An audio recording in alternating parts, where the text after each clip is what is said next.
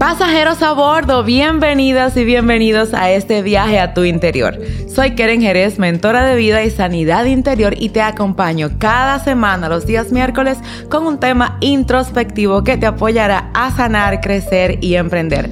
Disfruta el episodio del día de hoy. Hello my people, bienvenidos y bienvenidas una semana más, un episodio más en el que seguimos sanando, creciendo, avanzando y cumpliendo con el propósito de Dios para cada uno de nosotros. Si eres nueva o nuevo por aquí, bienvenido, bienvenida, soy Keren Jerez, mentora de vida y sanidad interior y me dedico a apoyar a las personas a sanar y el día de hoy vengo con una súper invitada de esas que también estoy apoyando a sanar. Es un transcurso, un caminar que el día de hoy vas a ver y que yo espero que con algo te relaciones y que algo aprendas, recibas y atesores porque de las experiencias de los demás siempre tenemos un libro maestro. Bienvenida, Yomi. Qué placer, qué placer, qué placer. Vamos a empezar así diciendo qué placer. Qué placer. Yomi es parte de Mujer Intencional. Si alguien tú vas a ver aquí, es a una de las que son ya parte de nuestra comunidad de sanidad, de crecimiento. Y Yomi, yo quiero que primero te presentes, que saludes a esta audiencia que está esperando saber de ti. Eh, lo primero es, yo soy una obra en construcción. Eh, Yomi de Jesús, ingeniera industrial de profesión, amante de la vida. Y mi nuevo hobby ahora es conocerme con intención. Por favor, espérense, por favor. Yo, yo tengo que decir cómo, no, cómo empezó esta relación de sanidad, ¿verdad? Yo llegué vuelta loca. Eh, para mí, por problema de planificación. Para mí yo no estaba planificada, yo necesitaba ayuda, necesitaba soporte, pero era de trabajo. Yo decía, tengo que planificarme, son muchas cosas, eh, y acudí a ti eh, Keren me dice, no, no es planificación, pero yo te doy planificación. Eh, yo soy mucho de dejarme guiar. Y dije, bueno, vamos a hacer lo que Dios pone en tu corazón y en realidad fue mi mejor decisión. Yo quiero que comencemos con un punto súper importante en tu primera sesión. Hagamos tu mapa mental. ¿Tú te acuerdas del mapa mental? Eh, de, todos los eslabones, ya yo no sabía qué, ya yo no sabía qué flecha iba a quitar para ver qué iba a poner. Yo creo que viéndolo hoy eh, era una locura. Ah, viéndolo, hoy. no, viéndolo hoy con intención era una locura porque ni yo misma sabía que tenía tantas cosas bajo mi responsabilidad. Y por eso te digo, hoy era una locura porque intencionalmente yo creo que muchas de esas cosas ni siquiera eran mías. Eh, si no fueron cosas que yo fui cargando, que nadie me las asignó. Había una gran mayoría que sí. Eh, todo lo laboral yo puedo decir que sí, pero lo personal, en lo que yo me tenía que poner su grano de arena, eran cosas que yo misma la iba tomando y me iba poniendo la carga. Era, cuando yo me vi ahí, yo dije, yo no sé cómo yo puedo. ¿Qué fue? Ok, sí, sabemos que fue la planificación de repente que te dijo, mira, eh, vamos a buscar ayuda por aquí entonces, pero ¿qué sentimiento, qué emoción, cómo se sentía Yomi cuando llega hace, digamos, dos años, ¿verdad? Aproximadamente, llega a mentoría diciendo, mira, Keren, tú sabes que ya creo que tú habías tomado tu descubrimiento ya. Sí y habías tomado idóneos. Creo que sí. Y ya yo sentía como que me falta algo. Aquí hay algo que no anda bien. Eh, yo pasé de ser una yomi, yomi como chula, a convertirme en una persona como muy automatizada. Y eso fue lo que me fue dando como alertas. Eh, todo era el trabajo, yo iba al salón con mi laptop, yo iba de viaje todo, era una locura. Yo iba al salón, flota, yo me fui a Constanza a un viaje y todo el camino yo me fui a reunión. La dueña de la empresa. Eh, y yo llegué y me puse en una habitación a seguir trabajando. Y mis amigos fue que después me dijeron como, hey, hasta la cuanta es.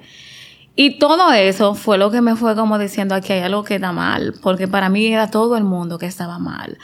Para mí la gente estaba muy, de, muy lenta eh, yo me ponía en una fila y yo decía, pero ¿por qué una gente tiene que durar tanto para cobrarle a otro?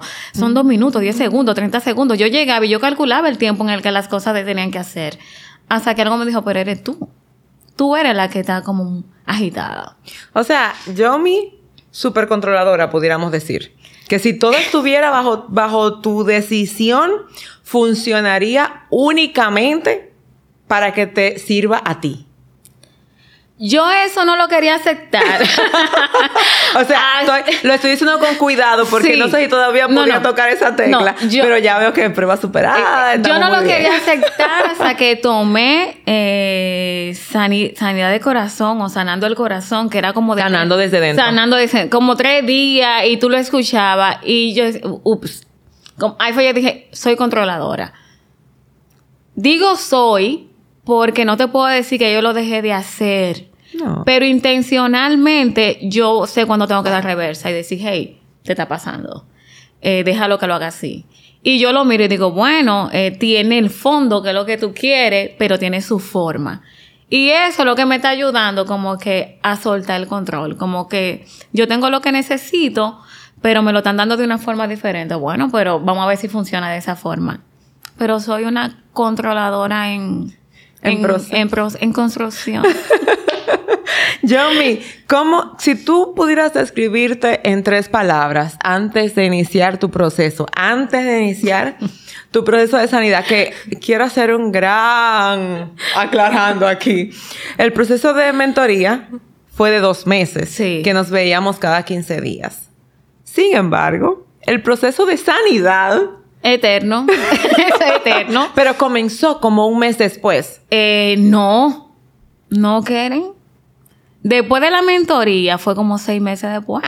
O sea, yo digo en el en el entender que no era planificación ah, que no, no, No, en la primera, en la primera, en, en la primer, en el primer encuentro ya, ahí yo sub, ya, ya yo dije una loca. La señorita llegó a mentoría diciéndome, es planificación que yo y se me sentó en planificación, me le, le hicimos el mapa mental porque como es planificación, los tipos de mentoría van diferentes, ¿verdad? De acuerdo a la necesidad. Hicimos el mapa mental y yo estoy viendo el mapa y yo digo, pero es que no es planificación, es que ella está loca. O sea, claro, eh, a confianza, ¿verdad? Sí, pero yo seguía pensando que era planificación. Yo decía que me tengo que planificar porque para mí yo podía con todo lo que tenía. Claro. Y era un tema de planificarme. Yo podía con el trabajo, yo podía con la vida de mis amigos, yo podía con la vida de todo el que pasara por la calle. Yo tenía un rol que no era el mío en mi casa. Yo, yo era todo, yo era todo, pero nadie me dijo que fuera todo. ¡Súper chica! hay que, había que hacerle, de verdad, yo decía, aquí hay que hacerle una capa a Yomi y ver qué nombre le vamos a poner, porque de verdad eran muchas cargas, muchos roles, muchas responsabilidades para una joven sin matrimonio, sin familia, todavía sin empresa, o sea, siendo empresaria per se, viviendo la vida para y de otros. Sí. Entonces, en ese momento, tres cualidades que definían a Yomi. Lo que pasa es que si yo me defino ahora con el conocimiento que yo tengo, lo que yo era antes, nada más a decir loca, loca, loca, no hay. No, pero, ok. Ok, esa es la realidad. Pero vamos a ver como algo que la gente puede entender y, e identificar. Ah, bueno, pero ella era así. Em, muy buena amiga, eh, muy buena escuchando y, y empática eso sí te puedo decir que a mí, aún en medio de todo mi, mi caos, yo tenía tiempo para mis amigos. Que fue otro de los detonantes que me hizo decir, tú tienes que trabajarte. Porque una amiga, yo lo recuerdo como hoy, me dijo, ¿a ti te pasa algo, Yomi? Y yo, no, yo estoy bien. Sale, sí te pasa algo porque yo fui al médico y tú me llamaste y me preguntaste cómo me fue, yo te dije que bien y colgaste y tú no eres así. Tú me preguntas qué te dijeron, cuándo son las pruebas y entonces cómo tú te sientes. Y ahí yo dije, entonces, fueron las alertas. Yo dejé de ser la amiga que escuchaba y empática y me convertí en otra persona. ¿Cuál era esa otra persona? Yo no sé. Si tú me dices, ¿en qué tú te convertiste? Yo, en, en nada. En, en, en nada, en un monstruo. No era yo. Yo era lo que otra persona me decía que yo tenía que ser. Y puedo decirte una anécdota de mi trabajo. Yo tenía one on one con mi, con mi líder toda la semana. Y yo recuerdo que un día me dice mi líder, bueno, yo a veces siento yo, mi, que yo te tengo como en un círculo y que hoy yo te pido que te vayas al norte y tú te vas al norte y tú haces todo tu esfuerzo por ir al norte. Entonces la semana que viene yo ahora te digo que te vaya al este y tú te vas al este. Ay, perdóname por eso. Y yo dije, como que, wow, yo no estoy diciendo yo, eh, cada semana en este one on one, lo que yo creo que ya hice bien, me lo cambian.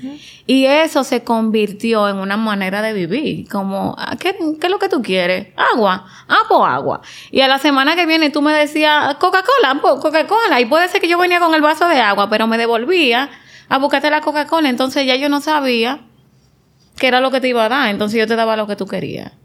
Y ahí, que yo perdía mi esencia. La esencia perdiste tu identidad, te convertiste en lo que te solicitaban y dejaste de dejar tu huella. Porque si tú comienzas a responder a toda la solicitud externa, ya tú dejaste de vivir. Exacto. Pero yo no tenía la capacidad de dar lo que me estaban pidiendo, pero manteniendo mi esencia. Wow. Yo no tenía esa capacidad. Y yo creo que es fuerte tú reconocerlo pero mm, eh, si tú me preguntas en qué momento tú te perdí, o yo, me, yo no sé en qué momento me perdí, pero yo sí sé que me perdí. Eh, pero también puedo decir que me encontré. Claro. Y tampoco voy a ser la señora perfecta y decir que me encontré en un 100%. Todavía hay muchísimas áreas en mí que yo no he encontrado y que a veces llego a descubrirla y, y echo para atrás de miedo, de qué será, de qué es lo que quiere. Eh, porque tú lo dices mucho, eso es una transformación, eso es un día a día. Mi intención no es mentirle a quien sea que no te viendo o escuchando de que esto es una varita mágica. Esto duele mucho porque tú te encuentras con quien tú realmente eres. Y puede ser que tú no conozcas a esa persona con la que ahora, o a la que tú eres, lo que tú eres, puede ser que tú digas, pero ¿quién eres tú? Entonces te toca volver a conocerte y mantener las relaciones que tú tenías, porque a los que están a tu alrededor les toca conocerte de nuevo. Entonces ahí tú tienes que ser cautelosa, porque no es su culpa que tú estabas perdida. Exacto. No es su culpa que tú no tenías una sanidad. Pero yo tampoco voy a seguir perdida por ti. Entonces yo lo voy a hacer con cariño.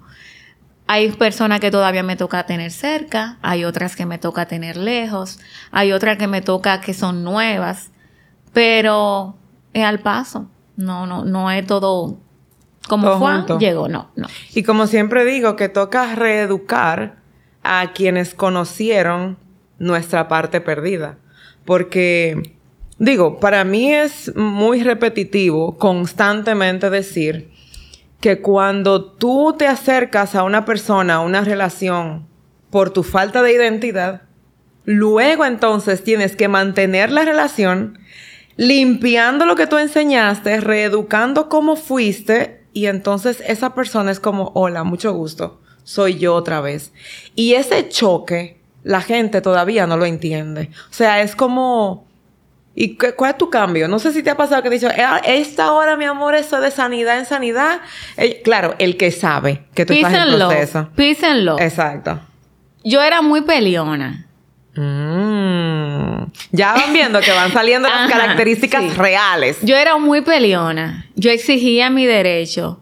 Sin mirar a quién, sin mirar dónde, sin mirar la forma. Y por ahí dicen que tú puedes tener derecho, pero en cómo lo exige lo pierdes. A mí no me importaba nada. Eh, yo era yo y punto. Y ahora yo soy yo, pero no hay un punto. Hay un punto y coma, a veces hay una coma, ahora a veces hay un espacio, a veces, eh, o déjame decirlo de otra forma, ya yo entendía no tomarlo personal. Entonces, cuando yo lo tomo personal, yo creo que es conmigo y yo hago un pleito. Pero cuando yo digo, mira, no es conmigo, yo te miro diferente, te trato diferente. y sé que, bueno, algo le pasó. Eh, ay, me, ay, me dijo de todo. Bueno, algo le pasó. Para mis amigos eso es difícil, pues dicen, pero es que tú eres la peleona, la que mm. si no le traen algo devuelve el plato. Eh, ay, no, vámonos de eh, Yo era la defensora. Yo era, yo era un pleito. Yo, yo, conmigo tú podías decir, vamos a pelear y yo iba. Yo no sé a quién le voy a dar. No, pero, vamos y le damos. Eh, si mi mamá estaba en la clínica de que en emergencia, yo era la que decía al médico no le va a poner eso, que tú le vas a poner. Me tenían que decir todo y porque tú no estás atendiendo ahora. Y el yo era todo. Pero ya yo puedo ir, ah, mira, y tú. Y he visto que he logrado más cosas de esta manera. No es que yo no peleo, no es que yo no exijo mi derecho, es la forma en la que yo lo hago que ha cambiado eh, da mucho trabajo que el de afuera vea tu trabajo, lo que tú has trabajado en ti. Claro. Porque primero lo tienes que ver tú y aceptarlo tú. Y yo estoy en esa fase, como de aceptar la nueva Yomi. Porque yo no ando buscando que nadie me acepte. Yo me quiero aceptar yo. Porque yo duré mucho tiempo como en pantalla, en que... Entonces ahora es yo mi que se está aceptando. Y cuando eso pasa y está pasando, ya hay cosas que a mí como que... Keren, ah, sí, qué bueno, Keren. Yo me puedo sentar a hablar contigo, pero ya yo sé qué tema voy a hablar contigo. Yo sé que yo voy a recibir de ti, que no. No es que yo, ¿me entiendes? No soy de otro planeta, yo soy de aquí. Pero ya yo decido qué escucho y qué no. Con quién hablo de que estoy en un proceso de sanidad y con quién no. Porque no todo el mundo lo entiende. Para muchos eso es una locura. Claro. Y es una locura porque no vamos a decir que no. Pero yo hay gente que me reúno y hablo de política. Y con otro hablo de sanidad. Así con otro hablo de finanzas. Y con otro de cómo están las redes, qué es lo que más se está usando ahora y está bien, y son mis amigos, y lo amo, y lo quiero, y lo extraño, pero lo tengo segmentado. Sé quiénes van a estar cerca de mi proceso y sé quiénes van a estar lejos. Porque no todo el mundo tiene la capacidad de vivir lo que yo estoy viviendo. O de cuando yo tengo un desahogo, escucharme. Y no por mal. Vamos a hacer una, un, una aclaración aquí. El hecho de que una persona no comprenda el proceso de alguien que está sanando no quiere decir que sea porque no esté sano, porque realmente no le interese tu proceso, sino que cada quien entiende desde el límite que conoce. Si yo no conozco de sanidad, pues simplemente, eh, ah, ok, sanidad. Ok. Que quizá en algún momento uno mismo dijo, sanar. Ah, bueno, ok, sí. Yo eso lo dejo al tiempo. Eso a mí no me molesta hasta que llega algo que te hace tocar fondo y dice, todo eso estaba ahí. Y esa persona sí es capaz de comprenderte porque ya ha pasado por un proceso similar. Sin embargo, cuando nosotros nos encontramos con personas que no, no han vivido siquiera su propio proceso, no van a comprender el tuyo. Por lo que tú le vas a parecer exagerada y te quiero mucho, pero te volviste como media loca. O sea, yo no entiendo en qué tú estás yo no llego hasta ahí. Eh, muy bien, muy bien. bye bye. Y, es que esto es un día a día. Eh, hoy yo puedo estar hablando de mi proceso de sanidad y al salir de aquí yo puedo tropezar y que salga la yo mi vieja. Entonces yo no puedo... Pero que sale, perdón, sale para descubrir qué cosita se quedó allá abajo. No es que tú hayas dado un buen paso atrás, sino que aprovechas, porque estás desde la sanidad, aprovechas las estillas que se levantan para desenterrarlas. Pero eso nada más es la intención que lo hace. Sí. Entonces, por eso para mí lo importante de quién está a tu lado en este proceso, porque puede estar una persona que lo que te diga, y tú no estás en un proceso de sanidad, y mira ahora lo que hiciste. Entonces, por eso es que te digo que hay que yo elijo quiénes están conmigo y quiénes no. Y no es un tema de discriminación ni de que yo me creo la gran cosa. Es a lo mejor que yo soy el daño, yo soy una, yo era una bomba de tiempo, que en cualquier momento yo podía explotar y hacerle un daño a una persona. Entonces yo, como estoy en recuperación, me alejo un poquito, no, no el otro, soy yo. E, este no es un tema de lo que tú me hiciste, eso es un tema de cómo yo lo estoy recibiendo.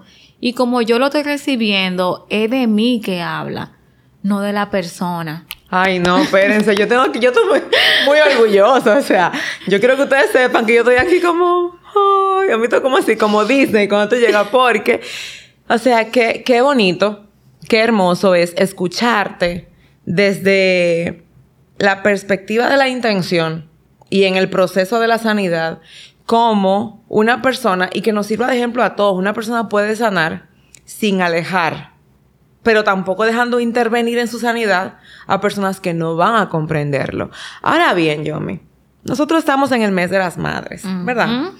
Y dicho sea de paso, ese ha sido el tema de esta ocasión, porque nosotros tenemos mucho tema que hablar con Yomi, porque si esto sigue así, ¿a qué vamos a tener que llamar a Jehová? Eh, yo, eh, eh, esto, es un podcast de Yomi que tenemos que hacer aquí sobre, sobre el proceso. Pero cómo todo hasta ahora, en estos dos años de, tu proceso de sanidad, ¿cómo tú entiendes que se ha visto involucrado este proceso con las miras a la maternidad?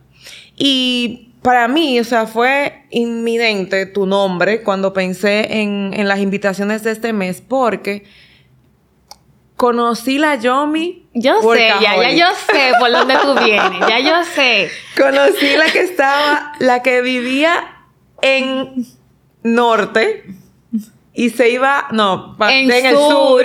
y se iba al este, pero a distancia exorbitante, a llevar un empleo con una posición que no es que no trabaje, pero tan a pecho y tan en serio que te llevó a colapsar.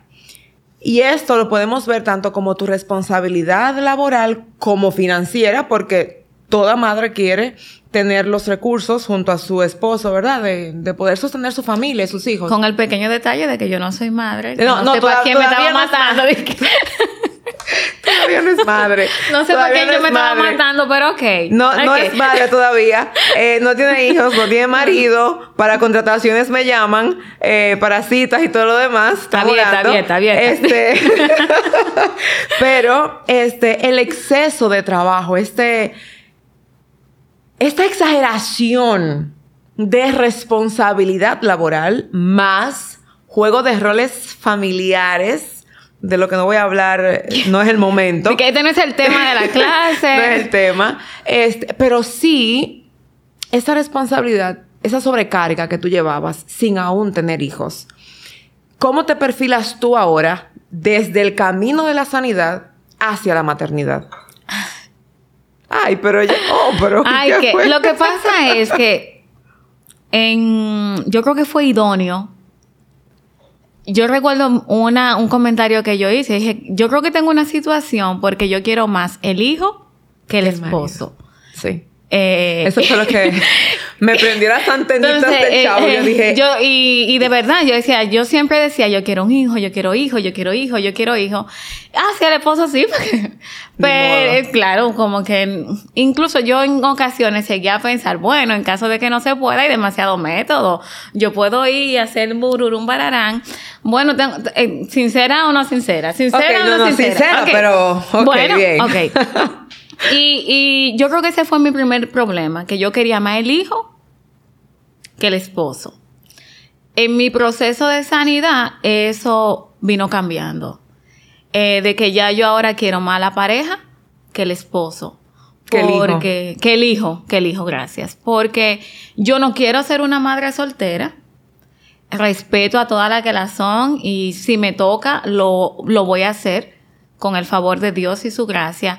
Ahora, si tú me pones a decir cuál es tu sueño que tú quieres como mujer, yo quiero un esposo que me ame, que yo lo pueda amar y respetar y que juntos podamos formar una familia y tener hijos que lo podamos direccionar bajo el camino del Señor. Eso yo quiero. Y soñar no cuesta nada y yo lo tengo en mi casa de ejemplo. Pero eso no era lo que yo pedía. Yo pedía más, yo quiero un hijo, yo quiero un hijo, yo quiero un hijo, yo quiero un hijo, yo quiero un hijo, quiero hijos, me gustan los niños. ¿De dónde vino eso? No sé. Porque ese no es el ejemplo que yo tengo en casa. Yo tengo mi mamá con mi papá, mis hermanos, toda la gente que yo tengo a mi alrededor tienen una familia. Pero a mí se me cruzaron los cables y de un momento a otro anhelaba más la como la consecuencia, porque ese resultado, los frutos, los frutos a todo el proceso que se tiene que llevar para tú tener una pareja. Y fue donde me trajo la sanidad. A dejar el control. Porque si soy controladora es porque soy celosa. Y si soy celosa es porque soy insegura. Y si estoy insegura es porque no me estoy aceptando. Entonces, y si no te estás aceptando, porque trae idea de rechazo. Entonces, entonces, ¿me entiendes? Entonces, entonces, entonces, es todo un proceso. Ay, y tú llegaste tan fácil ahí, no, dos años. Y contando. Y contando, porque todavía hay cosas que me hacen ruido, que le escucho y digo, no, yo no tengo nada de eso.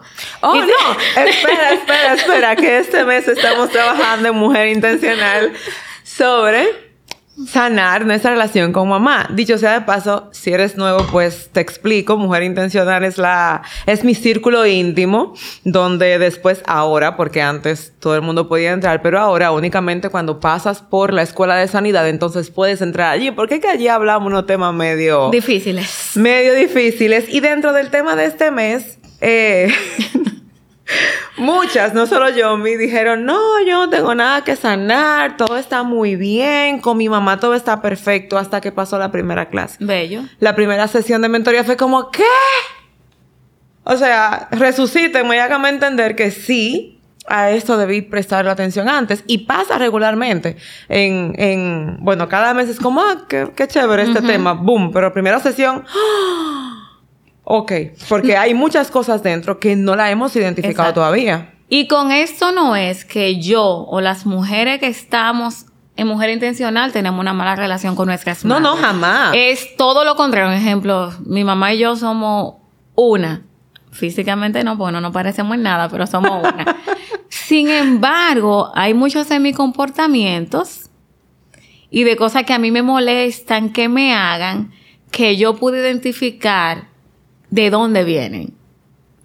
Y para mí eso fue asombroso porque yo estaba en la clase, yo estaba, pero no estaba emocional porque yo decía que con mi mamá está todo está bien, mi mamá y yo somos una, son unos chistes y, y la amo y ella me ama. No creo que, pero hay que obedecer, déjame conectarme. Hasta que sí, vi comportamiento y cosas que yo digo, oye, esto me molesta por esto. Pero eh, sigo insistiendo en que no hay nada más valiente que tú empresa tu proceso de sanidad. Claro, claro. Eh, porque tú te estás haciendo una guerra contra, contra ti misma. Él luchando contigo. Y, y lo dije creo que al inicio. Estoy descubriendo cosas que yo no sabía, ni que me gustaban, o que no me gustaban. Eh, de la loca de la casa, que es la mente. Eh, esa mente novelera. Esa, mente novelera, haciendo películas y de lo que va a pasar, que a veces no está pasando nada, pero hay veces que tú estás esperando que maten al protagonista y no, no lo van a matar. Eh, entonces, como que son locuras, porque no hay otra palabra que no sea locuras. Que de dónde vienen? De mí misma, como dicen. Y que cómo lo voy a hacer con intención y con dolor. Has dicho, creo que dos veces ya, que sanar duele. Y aunque es algo normal en nuestro lenguaje ya, porque ya todo, por ejemplo, en mujer intencional, todo el mundo sabe que se rompe. Cada vez que llega un tema es como, yo tenía eso, o sea, es como, espérate, y eso estaba aquí. Porque regularmente uno va creciendo, va avanzando, vienen situaciones tras proceso, tras proceso, y es como, eh, ah, bueno, eso estaba ahí. No sé, hasta que llega un punto en que tú dices, me está afectando y estoy afectando a otras personas. ¿Qué tanto dolor a ti te ha causado sanar? ¿Y en qué ámbito? Porque yo sé que, decías ahorita, encontrarme darme cuenta que eso estaba en mí. O sea, oh my God, pero ¿Te ha costado en alejar personas para siempre? Conductas, hábitos, pensamientos que lo agarras infragante y tú dices, pero ¿qué tú haces aquí? De que vamos a dividirlo en fases. Creo que el área menos afectada ha sido la profesional. Aunque ha sido el área donde visualmente hay más cambio, pero eso ha sido el área menos afectada. Porque mi cambio de trabajo mi salida de mi trabajo fue una decisión totalmente personal porque yo sabía que tenía que dedicarle tiempo a Yomi y que no iba a poder con las responsabilidades y con el tratamiento que yo me necesitaba en ese momento. Oh my God, espérate, es que no, es que no podemos seguir este tema. Mira, son como tres, tres episodios más que, que yo, mi, yo recuerdo que cuando viniste a mentoría, me dijiste, tengo una posición anhelada, o sea, muy chévere, tengo, pero yo le digo a, mi líder que me voy por tema de yo y yo no sé qué va a pasar, o sea, era como un cuco, una cosa, eh, era como que si yo le digo que me voy, se va a armar en el trabajo y yo no sé qué va a pasar conmigo, sin embargo, tú tenías una semillita plantada ya. como seis meses seis meses antes de ese momento. Eh, háblanos un poquito porque eso es importante. Eh, ya yo no me sentía parte de, de, mi trabajo. Con eso no estoy hablando del ambiente laboral ni de nada. Era mi trabajo soñado. Me ayudó a crecer como persona y como profesional. Pero por mi proceso de sanidad interior que yo no sabía que estaba pasando, yo me perdí. Entonces se perdió la esencia de Yomi y salió mucho lo profesional. Entonces ya yo estaba trabajando, trabajando, trabajando porque el trabajo me hacía a mí entonces estar ocupada. Y yo no tenía que estar escuchando mi mente, ni lo que yo quería, ni lo que no, porque yo todo lo llenaba con trabajo. Eh, a mí me daban las nueve de la noche, las diez, llegaba a mi casa y seguía trabajando, pero para mí todo estaba bien, pues estaba en mi trabajo soñado. Pero había algo, me estaba diciendo como que a ti te falta algo. Entonces yo le agradezco todas las oportunidades que me dieron en el trabajo y no es un tema de si yo tenía o no la capacidad profesional. Eso no es lo que es en discusión. En discusión yo me puso el, si tú sigues aquí. Tú te puedes dedicar el tiempo que tú necesitas para el tiempo de Yomi, lo que Yomi quiere, lo que Yomi necesita. Vi que no, porque yo iba a tener que bajar la entrega. No la calidad, pero sí la entrega. Entonces, si yo te estoy dando un 200 y te acostumbré a darte un 200 y yo te empiezo a dar 100, 100 es lo que tú se necesita, pero ya yo te acostumbré a más. Entonces yo no estaba preparada para la doble lucha de lo profesional y lo personal. Hay muchas personas que pueden y yo lo felicito. Yo en ese momento no podía. Y tuve que tomar la decisión más importante de toda mi vida, de tienes que hacer una pausa. Y con dolor y con miedo, yo lo hice. Por eso te digo dolor, porque me estaba despegando de algo que yo quería, que era mi trabajo, pero sabía que no me iba a mantener siendo Yomi, la esencia de Yomi. Y yo un día me dije, es que tú no te vas a conseguir una pareja con ese estilo de vida es que tú estás muy acelerada, es que todo lo tuyo es trabajo. Yo iba al gimnasio y nada más decía, hola, buen día, permiso, hola, buen día, permiso. Y era el hora cuando llegaba, el buen día si le pasaba alguien por el lado y permiso si estaba en una máquina que yo quería usar. Era todo lo que yo hacía. Yo no tuve una sola relación. Y no estoy hablando de que de pareja, de amistad con nadie en el gimnasio. Ni de conocido. No, nadie. Yo no, hola, no, no, yo no conocía a nadie. Porque lo mío era, hola, ¿cómo tú estás? es para la rutina, papá. Y me iba porque tenía una reunión. Y después tenía otra y otra y otra y otra y otra. Y cuando se acababan las reuniones, entonces yo tenía que hacer el trabajo del día a día. Pero no era el trabajo.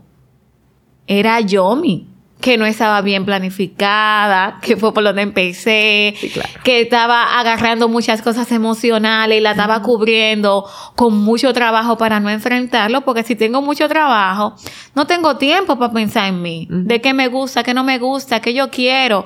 No tengo tiempo para eso, porque si yo me estaba bañando, pensaba, ay, aquí está la solución del problema que tengo en el trabajo, bañándome. Eh, por eso te la digo. dueña de la empresa, así.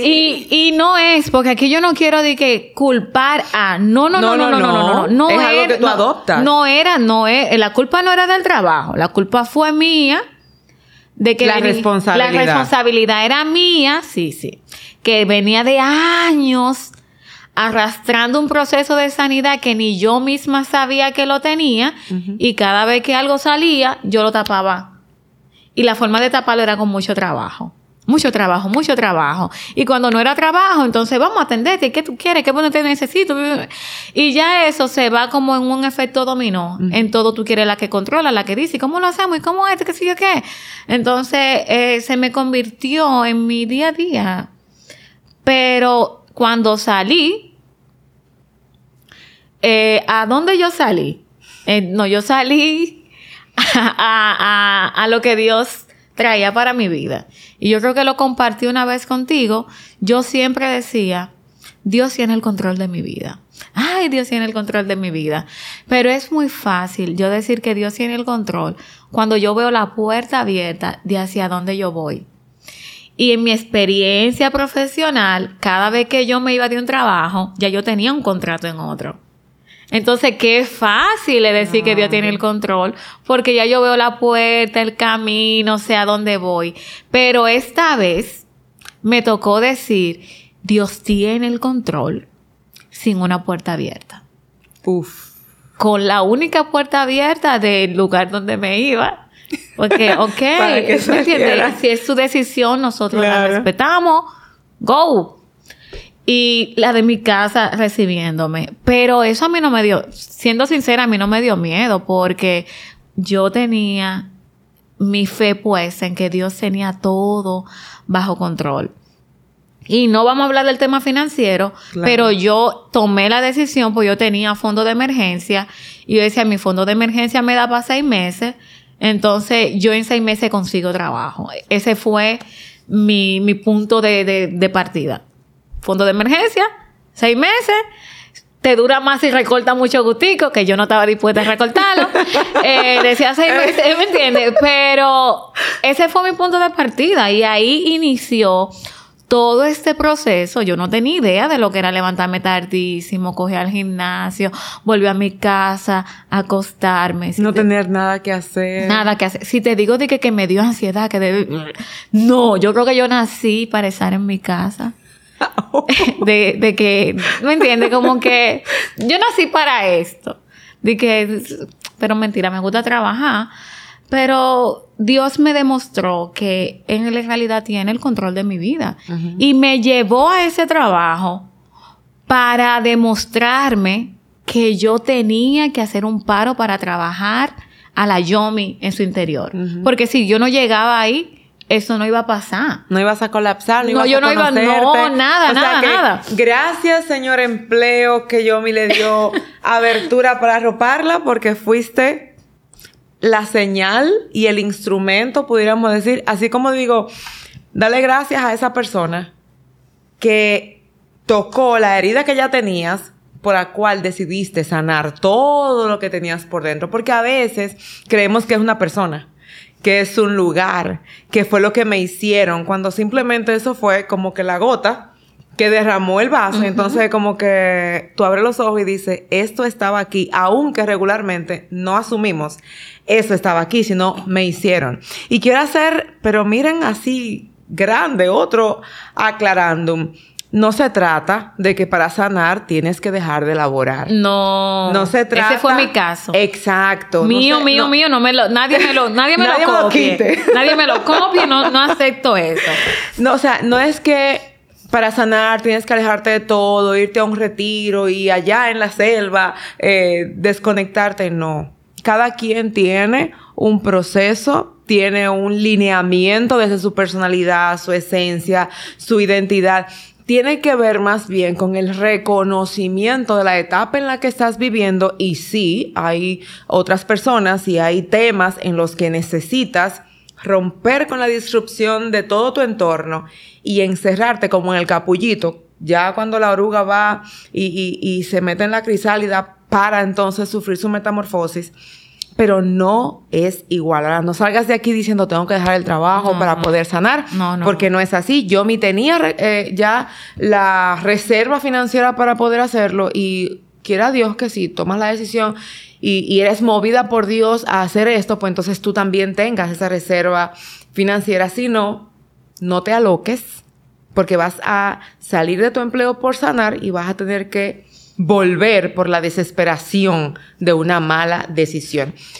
Y qué bueno que dijiste eso, Keren. Si yo no cuento con mi plan de emergencia, yo hubiese trabajado mi sanidad y mi trabajo y todo ahí, porque una cosa quita la otra. ¿Me entiendes? Como que, ¿y de qué yo iba a vivir?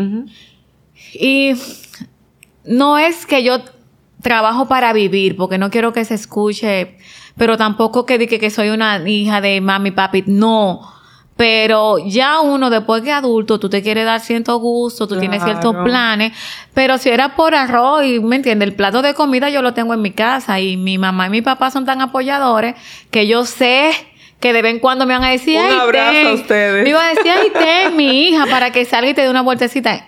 Y yo relajo con mi mamá de eso. Yo le digo, mira, tú y papi decidieron tenerme a mí. Yo soy su responsabilidad mientras vida yo tenga. No te pases. Si mañana yo no me puedo mantener, ustedes me tienen que mantener, pues yo soy su hija. Abusadora. No, que, eh, yo sé que como tú eres madre no vamos a llegar a ese acuerdo, pero tus hijos no te dijeron que lo traiga al mundo. Cierto, cierto, pero ya está bueno. Ya. No, ningún ya. Yo no creo en eso. No. Eh. Oh, se fue mal, venga para acá. Necesita, porque tú eres mi Claro, mamá. claro. Esa responsabilidad nunca se, se puede como quitar, como que ya sí, ya no. Uno como hijo quiere ser independiente. Claro. Uno le quiere devolver un poquito a sus padres. Y no voy a decir devolver, es honrarlo un poquito, honrarlo como manda la Biblia. Pero importante aquí que ningún proceso de sanidad es igual a otro. Incluso el mío, el de hoy, va a ser diferente al de mañana. Claro. Y Dios es tan delicado, Dios es tan amoroso, que Él no trabaja contigo todas las áreas al mismo tiempo. Porque yo, yo creo que te lo dije una vez, Dios me ama tanto que hoy trabajo una cosa, a los dos meses otra, a los tres meses la otra, porque si lo trabaja todo junto yo no lo voy a aguantar. No. Y él se toma su tiempo, la delicadeza. Entonces, por eso, y voy a volver a unir el punto de, no todo el mundo puede estar a tu lado Claro. en ese proceso, porque puede ser que lo que Dios está trabajando conmigo es mi finanza, porque yo soy una desorganizada, y entonces soy desorganizada porque cuando yo era chiquitica, mis padres mantenían el dinero de a poco controlado, entonces yo ahora lo que lo tiro para el aire porque me criaron, y Dios primero va a trabajar eso. Y puede ser que yo, al mismo tiempo de que tengo eso, yo le hablo mal a la gente. Pero Dios dice, no, tú le vas a seguir hablando mal a la gente por un tiempo, porque yo tengo que trabajar lo financiero, porque si no, tú vas a dejar de hablarle a la gente mal, pero tú no vas a tener dinero. Y esto va a colapsar con esto. Y Dios tiene una lista de prioridades de cuál es el área que Él va a sanar primero. Sobre la lista personal. Claro. Porque aquí la señora tenía todo un sketch de ya eh, preparación. Planificación. Lo único que yo tenía que sanar. Es más. eh, Mira, cada vez que yo escucho eso, a mí me da un deseo como de lanzarle. a- o sea, es como ver a Zoom y lanzar. Porque fue por Zoom. Sin que- decir la cantidad de agendas que yo compré, sin intentando sentido. buscar cuál era la forma con la que yo iba a poder planificarme. Yo, la compré muchísimas, colores, eh, diseño, post-it, electrónico, en, en manual, nada. Porque es que cuando tú no estás en orden por dentro, todo lo externo, o sea, a veces es pérdida de tiempo, de dinero, de fuerza, de energía, de recursos, porque tú compras cosas para sentir que con eso puedes sin trabajar la necesidad que tienes para que eso funcione. Y tú decías ahorita que, que cada proceso de sanidad es completamente paulatino Y me trajo a memoria que hace un año, creo, que tú me dijiste que eran los de autodescubrimiento, que tú dijiste. O sea, estamos hablando que como dos años y medio tú tomaste autodescubrimiento, fue en pandemia. Fue en pandemia. Eh, que mira, que me di cuenta que mi familia, que esto, que lo. O sea, todo, todo, toda capacitación, todo aprendizaje de sanidad no se pone en práctica de una vez. No. Porque estamos hablando que tú duraste como un año y medio para, para darte cuenta sobre un punto específico del por qué tú eras así en esa área, lo cual el conocimiento te dio la autoridad para mejorarlo. Es que el conocimiento es un arma de doble filo. Cuando tú no sabes algo, tú vives en paz. No es que yo quiero que la gente sea ignorante, pero lo que tú no sabes no te duele. Ni tiene nada. Yo sé que hay pecado por omisión, pero no, no, no, ¿me entiendes? Pero no vamos a entrar tan, tan profundo. No, pero tú sabes que hay mucha gente que no entran a sanar por eso. y yo, ya que tú lo dijiste, yo voy a ser libre para decirlo. Hay mucha gente que prefiere no iniciar su proceso de sanidad para no descubrir todo lo que tiene por dentro. Eso es miedo, pero yo lo puedo decir porque estoy ya en el proceso de sanidad. Pero Keren, a mí hay veces que me dan ganas de devolverme y de Cecilia, yo no quiero saber más. Eh, yo tengo demasiado viviendo como estoy. Soy feliz. No me, ya, ya, como que, espérate. Ya, ¿qué, más yo quiero? Y tú dices, ya lo voy a dejar aquí, paf. Y hay un día que tú no quieres, voy a hablar términos eh, del, del, mujeres intencionales, hacer desahogo, tú no quieres hacer nada porque tú dices, no quiero descubrir nada más de mí. Y yo creo que ese día tú te lo puedes tomar tranquila y hacer la paz es contigo. Claro. Porque no es que uno vive haciendo de que tarea todos los días, que si yo, que no. Y ahí vengo a unirlo con el hilo que me dice de mi, de, de la experiencia que yo tuve un año atrás. Tomé autodescubrimiento y después, un año y medio después, fue que yo en una reunión familiar, observando, dije, ay, pero mira lo que dijeron en la clase esto y esto, y amarré todos los puntos un año, un año y pico después. Si yo no tengo el conocimiento, no iba a poder hacer esa, como esa luz, yo no iba a ver esa realidad de mi familia. Y cuando tú ves la realidad de tu familia, tú aprendes a amar más a tu familia. Que yo creo que es el miedo que le da a mucho de entrar a conocerse. Porque tú tienes que amar a la persona como es esto no es un tema de que yo ahora soy pura y tú no y te voy a rechazar. Jamás. Es que yo ahora te amo porque yo respeto tu esencia.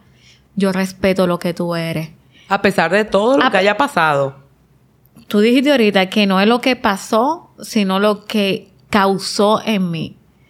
Porque puede llegar una persona ahora mismo y hablarme mal y a lo mejor no fue el que él me hablara mal, sino la herida que yo tengo, el trauma de que me hablaban mal antes y que cada vez que a mí me hablaban mal yo me sentía y entonces yo empezaba y me iba y lloraba. Entonces cuando él me habló mal ahora yo estoy llorando, pero no es por él, es por el sentimiento que tú tienes dentro. Por todo el fundamento. Que tú todavía no sabes de dónde viene y cómo es que viene y que por eso cuando a ti te hablan mal, tú lloras. Entonces, entender por qué yo lloro. Porque al final, si yo no tengo ese fundamento, me va a hablar mal todo el mundo y yo me voy a quedar como que nada está pasando conmigo. Por eso digo, es de este yo me. ¿Cómo yo voy a asimilar lo que Keren está haciendo? ¿Cómo yo puedo? Y es lo que más me ha enseñado ese proceso.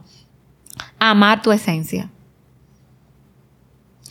Porque la que, la que está en el proceso soy yo no eres tú. Y en el club de lectura en el, al que yo iba, eh, tenía, había una persona que siempre dice esa frase, es que es mi proceso, no tu proceso. Entonces, como es mi proceso, yo tengo que identificar lo que es. Pero el tuyo, yo te tengo que dejar vivirlo. Y yo no te puedo decir, no llores por eso. Llora. Llora. ¿Tú quieres llorar? Llora. Ay, pero eso es sencillo. No, no, no. Vaya, no es sencillo. Pero, y, y, hay veces que en automático a uno le sale, ay, pero en realidad tú vas a llorar por ese disparate, Keren. Y yo ahí estoy invalidando tus emociones. Claro que sí. Entonces, llora, ¿tú quieres llorar? Llora. Pero eso lo aprendemos desde casa, que inconscientemente porque inconscientemente nuestros papás regularmente, generaciones atrás, no se ocupaban de, de estos temas de sanidad ni inteligencia emocional. Pero me pasa con mi pequeño, sobre todo, que el mami que decía que espera, tú vas a llorar, ok, yo quiero que lo botes todo y luego tú me vas a hablar, porque a veces quiere como desahogarse, ok, llora. Y a veces mi esposo me mira como, ¿qué? Y yo sí, sí, sí, que llore, que lo bote, ¿por qué? Porque tenemos que aprender a que eso es parte, o sea, las emociones hay que drenarlas para poder sanarlas. Yo, mi, tenemos que hacer como tres episodios más. Yo, mi parte 1, parte 2, parte 10. Yo quiero que antes de, de finalizar, desde tu experiencia, le hables a una mujer que como tú, dos años atrás, es más, háblale a Yomi de tres años atrás. Y en un minuto, dale. No le puedo hablar en público a la Yomi. bueno, imagínate que a la Yomi, a la Yomi de antes no le puedo hablar en público, pero a la que nos escuchan y ven, sí lo puedo decir, ámate. Tal cual como tú eres, ámate acepta tus defectos. Ámate. Porque yo creo que en el amor es que está la clave. Sin ser religiosa, aunque creo muchísimo en Dios, dice, ama a tu prójimo como a ti mismo. Y aunque el a ti mismo está de último, es lo primero que yo tengo que hacer. Yo no puedo amar a Keren si yo no me amo yo. Yo no puedo querer aceptar los problemas que quieren si yo no acepto los míos. Yo no puedo querer ser la que más escucho a Keren si yo no me escucho a mí. Y mientras eso no pase, nada va a funcionar bien porque como yo no me estoy amando y no me estoy aceptando, yo voy a aceptar todo lo que el otro me diga. Y voy a dejar que intervengan hasta en la decisión de quién va a ser mi pareja, de si tiene o no tiene, de que si, ay, a mí no me gusta ese muchacho para ti. Es que si yo que, y, y, y ese fue yo creo que un tema que una vez dije, como que ninguna de mis amigas me preguntaron nunca, mira fulano, ¿tú crees que él es un buen muchacho para mí? Y se casaron y hoy soy feliz y tienen hijos y yo lo veo y son felices. Entonces, ¿por qué yo tengo que escucharte aunque se escuche blanco y negro, no es que yo no voy a escuchar tu opinión, pero es que tú no defines con quién yo me voy a casar. Porque tu opinión viene desde tu experiencia y desde tu necesidad. Tú a lo mejor necesitas un hombre que te llame mucho pero yo necesito uno que sea proveedor. Ay, él no me llama. No, ay, no, porque yo sé que él está bien, pero él es mi proveedor, mi escudo, mi fuerte auxilio en medio. ¿Me entiendes? Y eso es lo que yo necesito. Pero para Keren, Keren, tú no puedes estar con él. Ese no es el que te conviene. Bueno, es tu decisión, pero para mí no tiene, no es que no decidas por mí. Pero para que todo eso pase en pareja, en trabajo, en la ropa, porque hay personas que se ponen lo que el otro dice, se come lo que el otro le da. Para eso, lo fundamental es amarme a mí. Entender que a mí no me gusta el agua con hielo. Entender que me gusta el jugo sin azúcar. Entender que soy peleona, pero que voy a controlarlo, lo voy a trabajar. Pero que un día voy a pelear y voy a explotar porque esa soy yo. Amarme a mí. Aceptarme a mí. Yo creo que ya esa es la llave de todo. Y lo dice la Biblia, que no lo digo yo. Señoras y señores, esta ha sido una conversación que no ha terminado. Yo quiero que ustedes lo sepan. que dejamos algunos puntos por ahí este, volando. Yo, mi gracias por acompañarnos a este episodio donde conocer parte de tu proceso puede ser respuesta para muchas que creen que están bien y no importa nada, pero que en cierto punto les apoya a no tener que tocar fondo y abrir los ojos antes de hundirse. Gracias miles de verdad por estar aquí por primera vez. Por primera. Porque faltan más veces. De verdad, señores, que ustedes no se pueden imaginar la historia que hay detrás de esa carita bonita que ustedes ven ahí. Hay mucho y yo sé que Papá Dios en algún momento nos va a permitir conversarlo. A usted que está aquí de verdad, gracias por tener una semana más dispuesta y disponible para sanar, crecer y avanzar, invitándote a que obviamente no te pierdas la próxima semana. Tenemos el último episodio de este mes de las madres, donde vamos a hablar un poquito sobre esas experiencias de crianza en la que hoy en día todavía nos duelen y que estamos esperando que la sanidad de esos momentos lleguen de la misma fuente que nos lastimaron pero no te voy a dar el, podcast ahora de la próxima semana. Conéctate con nosotros el próximo miércoles, como de costumbre, para seguir aquí siendo integralmente intencionales. Dios te bendiga. Gracias por estar aquí. Bye. Chao, chao.